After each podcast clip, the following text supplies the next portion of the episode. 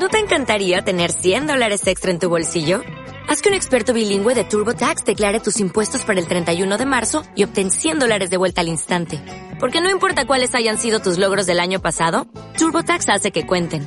Obtén 100 dólares de vuelta y tus impuestos con 100% de precisión. Solo con Intuit TurboTax. Debes declarar para el 31 de marzo. Crédito solo aplicable al costo de la presentación federal con TurboTax Full Service. Oferta sujeta a cambios o cancelación en cualquier momento.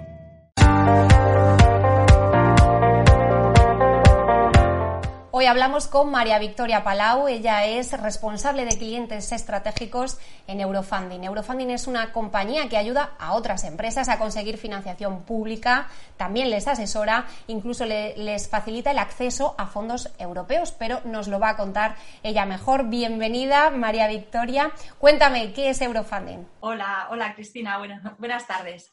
Mira, Eurofunding es una compañía que nació hace más de 20 años y nació enfocada sobre todo a un tema principal que era la innovación. Hace ya unos cuantos años aparecieron lo que eran las primeras deducciones fiscales al tema de I de y a partir de aquí fue el punto de inflexión, la salida de Eurofunding y cuando se creó. Pero además de estos temas, trabajando con los clientes, viendo con ellos, detectamos que no solo de la I más D más I vive el hombre y por, tanto las empresas. ¿Y qué hicieron? Pues lo que hicimos eh, fue ir ampliando los servicios a otras áreas especializadas, como puede ser temas de medio ambiente, temas de ayudas, ayudas a nivel nacional, ayudas a nivel europeo y también otras áreas que ya no son tan focalizadas en estos temas, como pueden ser inversiones industriales, ahorros en todo lo que sería la cuenta de resultados de la empresa, optimización de costes y también toda la revisión de los impuestos, impuestos locales, impuestos de IBI, impuestos de discapacitados, etcétera. Entonces, sí que al final hemos creado un conglomerado de servicios que lo que, buscan, pues sobre todo mejorar la cuenta de resultados de nuestros clientes y que puedan acceder al máximo de elementos de financiación que marca la Administración. ¿Y qué tipo de empresas pueden ponerse en contacto con vosotros? ¿Qué tipo de empresas pueden acceder a esta financiación pública? Todo tipo de empresas, te diré. O sea, nosotros tenemos empresas desde las más chiquititas, esas startups que salen por una idea feliz, por una idea que ha surgido desde la universidad, desde algún emprendedor, hasta grandes empresas del IBEX 35. Tenemos clientes de todos los tamaños, cada uno con sus pros y sus contras. Hay que tener en cuenta que sobre todo pues, las empresas más pequeñas o las pymes son más ágiles. Eso quiere decir que tienen esa posibilidad de poder moverse mucho más rápido. Las grandes empresas, por el contrario, disponen de grandes presupuestos, pero sí que cuesta más esa toma de decisiones, ese movimiento no es tan rápido. Y sectores también, te digo, tocamos todos los sectores, todos los sectores que puedan tener algún punto de innovación, algún punto relacionado con el medio ambiente, sobre todo, son nuestros principales clientes, porque, porque con ellos podemos empezar esa relación para aumentar el tema de la financiación. Decirte, tocamos desde alimentación y bebidas hasta temas TIC, bancos, etcétera, o sea, automoción, químico, médico, farmacéutico, todo. Y a grosso modo, ¿cuáles son las ayudas que más se solicitan por, por las empresas? Que, ¿Por qué se suelen interesar más? Las empresas se suelen interesar y más ahora que en la situación en la que estamos, pues sobre todo ahora las grandes preguntas que tenemos es relacionado con la liquidez. ¿Qué puedo hacer para tener líquido en mi casa? ¿Y cómo podemos mejorar, cómo podemos conseguirles este líquido? Pues vivía por dos vías.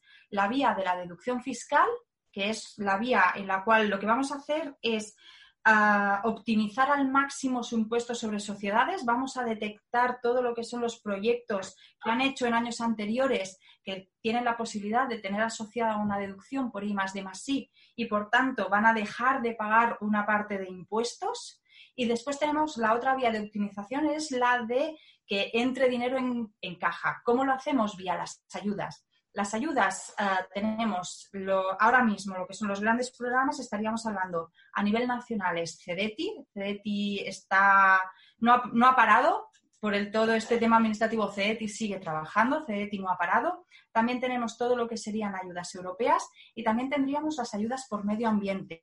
Por ejemplo, el IDAE, que este año en la última convocatoria lo que ha hecho es trasladar la responsabilidad a las diferentes comunidades autónomas, lo que está permitiendo es que por inversiones que tengan algún componente de mejora de la eficiencia energética, o sea, un tema de componente medioambiental, permite que las empresas puedan presentar estas inversiones que tienen previsto realizar y una vez realizadas puedan recibir subvenciones a fondo perdido. Todo ello permite, estas son a grosso modo, luego podemos entrar mucho más a detalle en entidades locales, en lo que se hace por cada comunidad autónoma, algunas convocatorias que tienen que salir, como son competitividad o reindus, pero realmente, a grosso modo, estas serían las tres patas a día de hoy donde podríamos ir a pedir una liquidez bastante inmediata. Y por finalizar, última pregunta, en cifras, ¿hasta cuánto puede llegar a ahorrarse una empresa y cómo puede hacerlo? ¿Cómo se pone en contacto con vosotros? Pues una empresa realmente puede llegar a, depende cómo algún proyecto, o sea, si por ejemplo estamos hablando de proyectos de inversión, proyectos en inversiones, que realmente las inversiones son las grandes olvidadas porque casi ninguna convocatoria te da una subvención, podemos llegar vía subvención en lo que sería temas de eficiencia energética, si podemos encauzarlas por esta vía porque tienen algún componente medioambiental, estamos hablando del 30% de esta inversión sería a fondo perdido, recibirían una subvención. ¿Qué podemos hacer? Si no encajan por temas medioambientales, también hay otros programas de ayudas, esto sí en forma de préstamo y que la parte no reembolsable es muy pequeña, pero también podríamos ir, estamos hablando de lo que serían el plan de competitividad y reindustrialización, estamos hablando de lo que sería la línea directa innovación de CEDETI o la línea directa expansión de CEDETI. Esto en lo que refiere a las inversiones. ¿Qué hacemos nosotros? Troceamos un poco los proyectos. Esto es en inversiones. Luego, si tienes un proyecto de investigación y desarrollo o de innovación tecnológica, un proyecto más de materia gris, por decirlo de alguna manera, aquí, ¿qué podemos hacer? Podemos buscar todo lo que ya haya realizado en años anteriores, podemos optimizarlo vía la deducción fiscal. Hay que tener en cuenta que los proyectos de investigación y desarrollo permiten una deducción en la cuota íntegra de la empresa, una deducción del 25 hasta el 42% o ampliable a un, 49, a un 59% de los gastos que hayáis tenido en años anteriores. Luego, si es un proyecto de innovación tecnológica, nos estamos quedando en el 12%, pero que no está nada mal. Aquí, ¿qué gastos son? Son gastos de personal, las colaboraciones externas, o sea, todas las subcontrataciones que se hayan realizado en el marco del proyecto, el material fungible que se haya, que se haya utilizado para realizar el proyecto. Y luego, ¿qué tenemos? Además, proyectos de investigación y desarrollo, proyectos a futuro. Los tenemos en nuestro pipeline, la empresa quiere empezar a desarrollarlos o están en una, en una fase muy inicial. Pues aquí, ¿qué podemos hacer? Estos los vehicularíamos vía las, ayudas. Aquí, ¿qué podríamos hacer en función del alcance del proyecto, de lo disruptivo, de lo novedoso que sea? Podríamos ir vía una ayuda a nivel nacional o una ayuda a nivel europeo. Y finalmente hay otro, otro punto que son las bonificaciones en las cuotas al personal de la seguridad social. Aquí, ¿qué haríamos? Aquí lo que haríamos es ver si hay investigadores, personal que esté dedicado el 100% de su tiempo a actividades de investigación, desarrollo e innovación tecnológica, la empresa también lo que puede acceder es a un beneficio en lo que son las, es un 40% sobre las contingencias comunes que paga cada mes a la Tesorería General de la Seguridad Social.